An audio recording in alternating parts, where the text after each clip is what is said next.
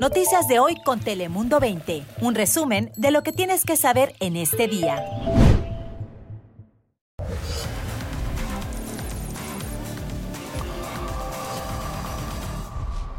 Hoy celebramos el Día de los Muertos, una antigua tradición mexicana que trasciende el tiempo y las fronteras. Una celebración que privilegia el recuerdo sobre el olvido y que es reconocida por la UNESCO como Patrimonio Inmaterial de la Humanidad.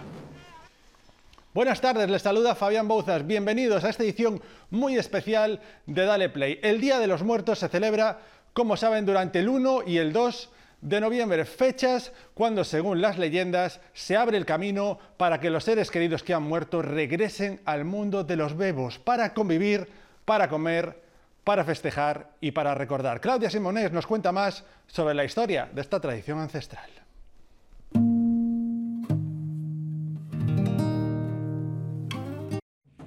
Pues el Día de Muertos es una tradición súper antigua, o sea, empieza con las poblaciones indígenas en México que creían que cuando uno moría, pues había un largo camino para llegar al Mictlán. El Mictlán es el lugar del descanso eterno en la mitología azteca y en la época prehispánica el culto a la muerte era uno de los elementos básicos de la cultura. La profesora emérita de la Universidad Estatal de San Diego nos dice que cuando alguien moría era sepultado y sus familiares realizaban una fiesta con el fin de guiarlo en su recorrido al mundo de las ánimas, el Mictlán. Sin embargo, hoy en día... La tradición actual es que es el día en que las ánimas que se fueron van a regresar. Y el regreso depende de, tener el altar y de que los ayudemos a, a volver. A volver por lo menos un día el primero de noviembre para los niños y el 12 de noviembre para los adultos que ya se nos adelantaron en el camino. En la visión indígena se cree que los difuntos regresan a casa, al mundo de los vivos, para convivir con los familiares. Creas o no que vuelvan las ánimas, ¿no? Es, los mantienes vivos en el recuerdo. Y eso es un mecanismo de sanación. Es muy bonito pensar en tus muertos y también pensar en una manera más sana en la muerte por lo que muchos de los elementos de un altar de muertos tiene que ver con ayudar a las ánimas a transitar del mundo de los muertos al mundo de los vivos con las ofrendas. Y es que esta celebración se compone de rituales indígenas adaptados, muchos de ellos a prácticas católicas traídos por los españoles. Un ejemplo de esto son los altares, son los que incorporan esos elementos prehispánicos como la flor de cempasúchil, con objetos del Nuevo Mundo como las veladoras. Las ofrendas son una parte fundamental de esta fecha. Escucha por qué. Este es mi papá Fernando Serrano, ya está en el cielo con Diosito y lo extraño mucho y diario pienso en mi papá. Era, era un papá muy maravilloso con nosotros y con mis nietos. Este es mi abuelo, José Tinoco, y él trajo las tradiciones de Jalisco, México. Y por él estamos aquí. Y gracias por él que estamos aquí. María, por favor? El color del cempasúchil, el color brillante, el, el color naranja y el amarillo representa el sol y la vida.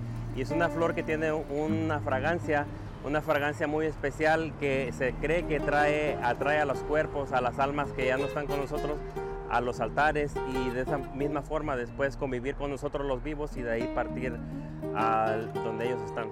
Yo también, yo lo siento que están aquí, están orgullosos de, de, estar aquí con nosotros, ¿verdad? Tocamos su música, bebimos sus bebidas, comida los favoritos, comida que a ellos les gusta. Claro que sí están aquí con nosotros. ¡Qué bonito! Un altar de muertos es el recordar a la persona que ya trascendió y básicamente es traérnosla para sentir su esencia Ponemos en el altar todo lo que a nuestra persona le gustaba. Cualquier persona que se haya, que se haya ido, si era borrachito le ponemos su tequila, si era fumador pues un cigarrito. Pero la cosa es que vengan con, con nosotros esa noche, es la idea. Mi nietecito Mateo ah, Norman, cuando falleció mi papá, luego, luego le hizo su, su caja y su bicicleta, tiene su café, los, el diario, su periódico y pues todas las cosas que le gustaba a mi papá. Algo muy importante es enseñar a nuestros niños a hacer este pequeño detalle que es un altarcito. Por más pequeño que sea, les va a ayudar a sembrar una semillita donde ellos van a tener más curiosidad y van a poder saber mejor de dónde vienen. Y esto les forma también su ser. Qué bonito, ¿verdad? Y en Tijuana también le contamos pues que la construcción de altares pues se convierte en toda una competencia y es que esta misma semana se realizó el concurso de ofrendas y catrinas en el ayuntamiento de la ciudad. Su tamaño es impresionante. En total son hasta 11 hermosos altares que permanecerán en exhibición durante el resto de la semana. Y la flor de cempasúchil, por supuesto, tenemos que hablar de ella porque desempeña un papel crucial en este ritual ancestral. Tradicionalmente se forman senderos con los pétalos de la flor y se dice que su aroma y su intenso color es el que guía a las almas hacia los altares. Esta flor es originaria de México, su nombre, como ven, proviene del náhuatl y significa 20 flores o flor de 20 pétalos. Era considerado por los mexicas como un símbolo de vida y muerte y en México hay hasta 35 especies de la flor, de las cuales 58 existentes en América. Y es que la flor de cempasúchil ya está en todas las partes del mundo. China es uno de los principales productores de una muy similar conocida como marigold, la cual es un poquito más pequeña. En India y en Perú también cuentan con versiones similares, pero es en el estado de Puebla quien exporta cerca de 15 toneladas anuales de esta. Y aunque muchos asociamos esta flor con el Día de Muertos, tiene muchos otros usos. Sirve, por ejemplo, como agroquímicos para insectos, también para la coloración de carne y huevos y según estudios podría incluso ayudar con enfermedades estomacales y respiratorias y en ocasiones es utilizada para confeccionar bebidas o alimentos. Aunque para muchos el Día de Muertos es una oportunidad para celebrar a los seres queridos que ya fallecieron, para otros, sin embargo, este es un día de nostalgia y dolor, sentimientos que deben enfrentar para seguir adelante con sus vidas. Tania Lubiano nos cuenta cómo hacen algunas familias para superar su aflicción. Cada una de estas flores, estas tumbas, representan el dolor de una madre, el sufrimiento de una hija o de cualquier persona que haya perdido a un ser querido. Muertes que aseguran quienes lo han vivido abren una herida que nunca sana, pero han aprendido a vivir con el dolor. Su abrazo. Yo le veo sus ojos, yo lo huelo. todos los días. Norma perdió a su hijo José Manuel de 22 años hace más de cuatro años, pero para ella es como si hubiera sido ayer. Es un dolor devastador, es un dolor que no tienes explicación, no tiene nombre, porque te destrozas completamente, te deshaces dolor que le impide hablar de las circunstancias por las cuales le arrebataron a su único hijo varón. Esta madre asegura que la pérdida de su niño le causó una depresión por cuatro años y que la cambió para siempre. ¿Crees que alguna vez vas a volver a ser la norma que eras antes de perder a tu hijo? La persona que era yo antes, no. Nada que ver. Sí, veo la vida muy diferente Simplemente la muerte la veo tan diferente, no tengo miedo de morir, yo me quiero ir. ¿Y me dices tú que estás lista para morir? Sí, ahorita me tengo que ir, estoy lista. Yo quiero verlo. Un dolor de madre similar al que Valeria sufre. Tu hijo murió casi ya dos años. ¿El dolor disminuye? No, nunca. Es igual para mí y es un dolor que Nadie sabe cómo se siente, menos nomás una mamá. Su hijo, Abraham Santos, fue asesinado a sus 37 años, dejando a siete hijos sin padre. Was who kept me happy through all of it. Él es el que me hacía feliz y ahora la mitad de mi mundo se ha ido. Half of my world is gone.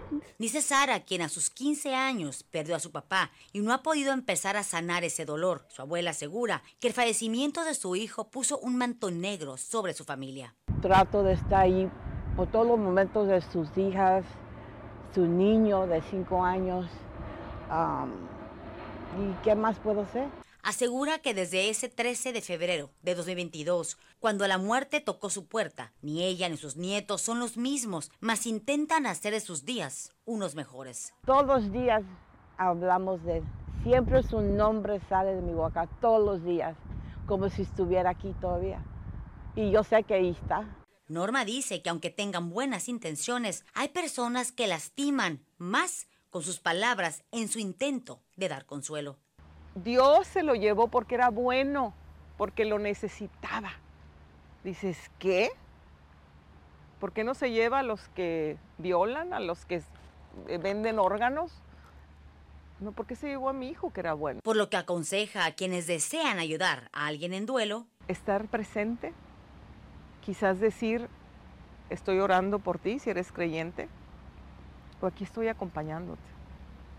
Pero lo demás... Hoy Norma ayuda a otros padres a enfrentar sus pérdidas. Asegura que llegar aquí no fue nada fácil y requirió de mucha ayuda profesional y apoyo de sus seres queridos, por lo que tiene consejos para quienes están atravesando un duelo. Tenga paciencia con ellos mismos, que tienen que ayudarse esa persona, porque no podemos ayudar a nadie más. Que tomen cursos, que vayan y busquen ayuda más sin embargo, te les recomiendo mucho que vayan con una persona que perdió un hijo, si estamos hablando de hijos. Manteniendo la memoria de sus seres queridos es como esta madre e hijas aseguran han podido enfrentar sus pérdidas. Y aunque como dicen, el dolor aquí sigue, aseguran, es lo que cada día les da la fuerza para sobrevivir. En Mount Hope, Tania Lubiano, Noticiero Telemundo 20. Gracias, Tania. Y recuerda que si estás pasando por un momento difícil emocionalmente o conoces a alguien que esté pasando por un momento difícil, existe ayuda gratuita en inglés y en español. Solo tienes que llamar o enviar un mensaje de texto al número 988. La línea está disponible las 24 horas del día. Y hacemos una pausa y al regresar en Dale Play, esta tradición trasciende fronteras. Vea cómo se celebra el Día de los Muertos en la Casa Blanca. Además, conozca el origen y el significado de uno de los personajes más icónicos de esta celebración, la Catrina. Y una comida que no puede faltar en las ofrendas, por supuesto, es el pan de muerto. No te pierdas la rica historia de este manjar ancestral.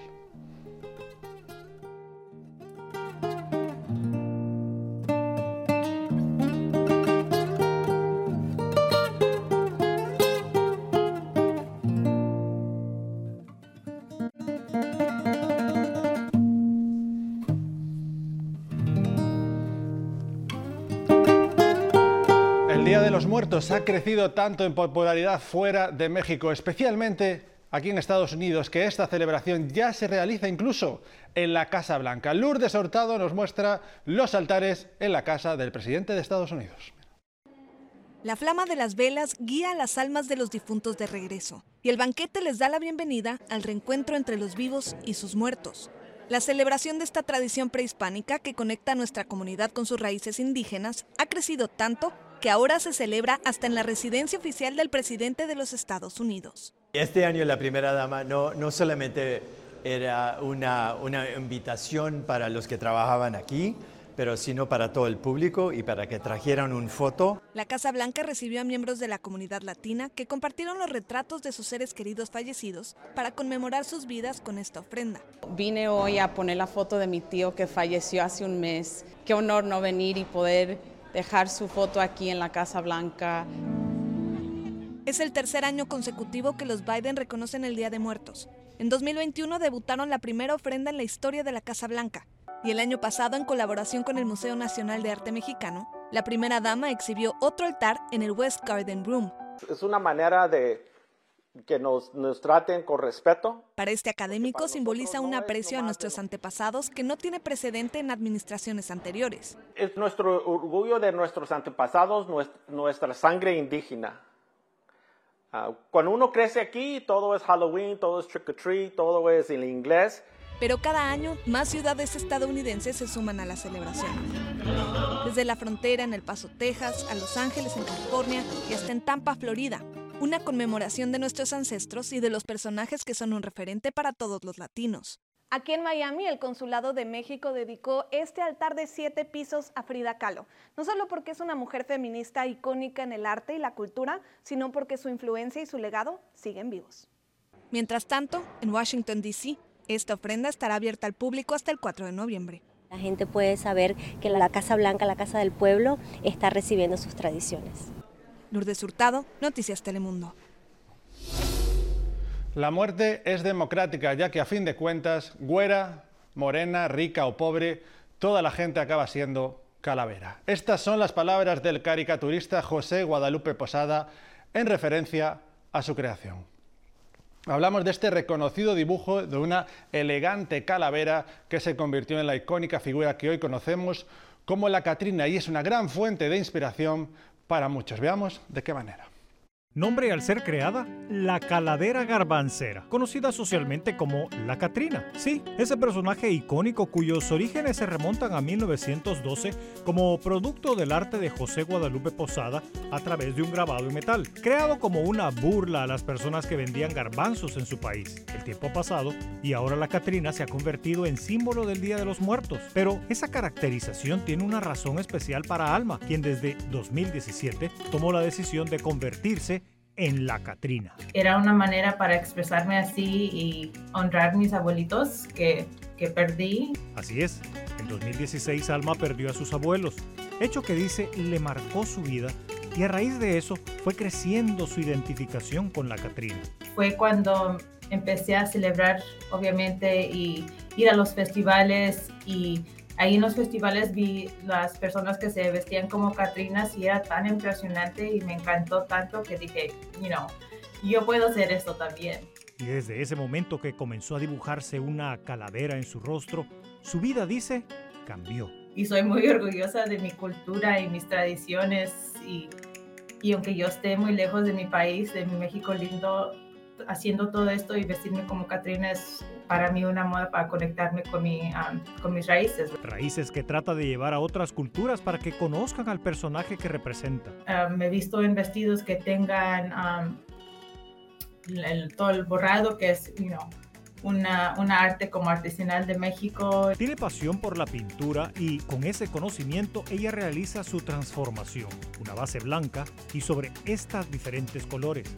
La idea es resaltar el típico rostro de la dama, tal y como lo realizó Diego Rivera en su famosa obra Sueño de una tarde dominical en la Alameda Central. Como tres horas. El maquillaje es lo que me toma lo más largo, hacer los ojos. Um, lo, lo, que me gusta a mí es poner mucho detalle en los ojos porque es lo que luce más. También hago mis coronas de flores, no sé si se puede ver. um, y acá atrás se ven unas también. Y así, ataviada en vivos colores, evoca a una cultura que, lejos de morir, celebra la vida. Cuando me pongo la Catrina y el, el vestuario y todo, me convierto en mi alter ego, como le digo, um, quien es alguien con confianza y, y no tengo tanto miedo, ¿verdad? Y quién quite que uno de estos días usted pueda encontrarse con esta dama, de rostro para algunos siniestro, pero que solo evoca la belleza de la cultura y las costumbres de un pueblo. Espectacular la figura de la Catrina. Y sepan que un gran número de artistas dedican su valioso tiempo durante estas fechas para crear los componentes de esta colorida tradición. Mi compañera Cristi Valdivia nos dice cómo se preparan algunos de los elementos de esta celebración. Cristi. Gracias, Fabián. Así es. El arte es sinónimo con la celebración de Día de los Muertos y una de las figuras más reconocidas a nivel mundial son los coloridos alebrijes. en la Ciudad de México, el artista Israel Mondragón fabrica estas criaturas fantásticas con alambre, papel maché y pintura. Y una vez terminados, adornan las avenidas de la Ciudad de México. Según el artista, los alebrijes son tan únicos como los residentes de la capital. Todos los alebrijes tienen colmillos, tienen alas, tienen varios, unos o varios ojos, tienen eh, varias manos no tienen una figura definida. Entonces eso es interesante porque lo mismo que en la capital, no hay un solo tipo de eh, persona o alebrije. El origen de los alebrijes no está claro, pero se hicieron muy populares recientemente gracias a la película animada de Disney, Coco. Y si alguna vez se ha preguntado cómo se, se elabora el papel picado, Aquí les muestro. Primero se diseña con la imagen y luego se corta, pero no se hace con tijeras, sino con un martillo y gubias, pequeños cinceles que tienen puntas rectas o curvas de diferentes tamaños, aquí los podemos ver, que pueden atravesar hasta 100 hojas de papel a la vez.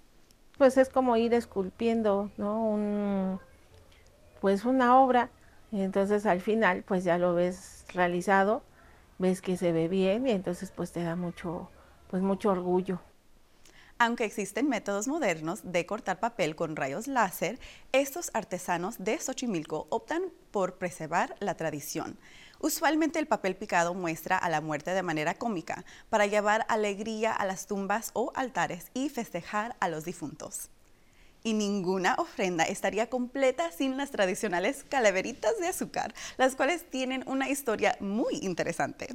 Su origen proviene de las culturas mesoamericanas. Para ellos la muerte era solo fin de una etapa de la vida, por lo que conservaban los cráneos para mostrarlos durante rituales para sus muertos. Luego, con la llegada de los españoles, la religión católica prohíbe prohibió ese tipo de prácticas, pero los indígenas resistieron la eliminación total de sus costumbres y reemplazaron los cráneos por lo que sabemos que son las calaveritas de azúcar. A mí me encantaba hacer estas calaveritas cuando estuve chica, siempre los pintamos, pero a mí lo que me encantó más fue el pan de muerto. ¿No tienes una historia de eso? Cristina, así es, al igual que las calaveritas de azúcar, pues el pan de muerto también, como cuenta, se remonta a los tiempos ancestrales y es una pieza fundamental que muchos anticipan durante estas fechas. Cintia Gómez nos cuenta la historia de este manjar. Así es, muy buenas tardes. Y es que uno de los elementos más importantes en ofrendas como estas es precisamente el pan de muertos, una dulce tradición que se mantiene en la frontera. ¿Qué más piden el de azucarado? Es el que más vendemos. Pero detrás de cada pieza de pan hay toda una tradición familiar. Para mi padre, estos ricos panes que él nos dio la muestra, nos enseñó, y esto es un legado que él nos dejó y seguimos aquí con la tradición. Una mezcla perfecta de ingredientes que se han transformado en una tradición para panaderos como Carlos. ¿Es con coraje o no? Es con amor. Es un legado que trae ya de, de tus padres y de tus abuelos. Las cosas con amor, con alegría, con, con, toda la garra que puedas para que todo salga perfecto, ¿me entiendes? Junto a su padre, a quien no recuerda con este altar, fundó la panadería El Lobo hace 51 años en el centro de Tijuana y cada día de muertos la receta familiar se cocina en el horno. Ahorita en la actualidad mucha panadería, mucho mercado grande, entonces ha bajado, ha mermado un poquito, pero estamos bien, gracias a Dios. Nosotros somos más artesanales. Y es que todo comienza desde la masa, pues la antigua creencia de culturas como los aztecas concebían que la vida no terminaba con la muerte, por lo que el pan era indispensable en las ofrendas. Con la herencia española y sus ingredientes dieron como resultado una fusión que hoy hace felices a vivos y muertos. Ah, sí, la la comida, la convivencia, la alegría y recordando cómo era la persona esa y pues es como un alivio para nuestra persona, como recordándoles para que, como que si estuvieran ahí con nosotros una forma circular que representa el ciclo de la vida y la muerte, adornado con pedacitos de masa en formas de cráneo y los huesos en la parte superior, a menudo en forma de cruz. Lo que yo sé es de los huesitos es el comportamiento de la gente, cómo, cómo es en su comportamiento en la vida y ahí te reflejan el pan de muerto. Pero prepararlo tiene su chiste, según Ignacio. Él lleva más de tres décadas en el oficio y esta es una de las temporadas que más disfruta. Ya cuando empecé, yo tenía como unos 12, 13 años cuando empecé a agarrar la harina. Eh, ves gente que sabe más que uno y, y, como que uno la impotencia de no poder hacerlo, ¿no? Y eso fue lo que a mí me ayudó. Bueno, pues si él puede, ¿por qué yo no? Por lo que pusimos manos a la masa. A ver si aprendemos, ¿no? Y nos toca estar de, de mandiles largos la masa lista, golpeteos que dan vitalidad, la colocación de las figuras tradicionales. da mantequilla y uno de los adornos clásicos, el ajonjolí, para después llevarlo al calor del horno de piedra que dará el toque final a este manjar ancestral. Una deliciosa tradición que está llena de simbolismos y es que para los vivos o para los muertos, a quien le dan pan, que llore. En Tijuana para Telemundo 20, Cintia Gómez. Gracias, Cinta. ¿Qué pinta tiene ese espectacular manján del pan de muerto? ¿Y sabías que las mariposas monarcas son consideradas como las almas de los muertos en algunas partes de México? Y es que cada año, durante los meses precisamente de octubre y noviembre estas mariposas comienzan a llegar a Michoacán luego de su impresionante vuelo de 2.500 millas. En tiempos antepasados, una antigua tribu de esa región, los purepechas, interpretaban su arribo como el anuncio de la visita de sus seres queridos e incluso creían que las mariposas contenían las almas de los muertos y que los días 1 y 2 de noviembre pues precisamente las almas de los difuntos viajaban en las alas de esas mariposas para visitar los altares que sus familias habían preparado. Y de esta manera llegamos al fin de esta celebración del Día de Muertos. Muchas gracias por acompañarnos. Recuerda que Dale Play se transmite pues, por Roku, Fire TV y ahora también estamos, por supuesto, en formato podcast. Gracias por estar ahí y feliz Día de los Muertos.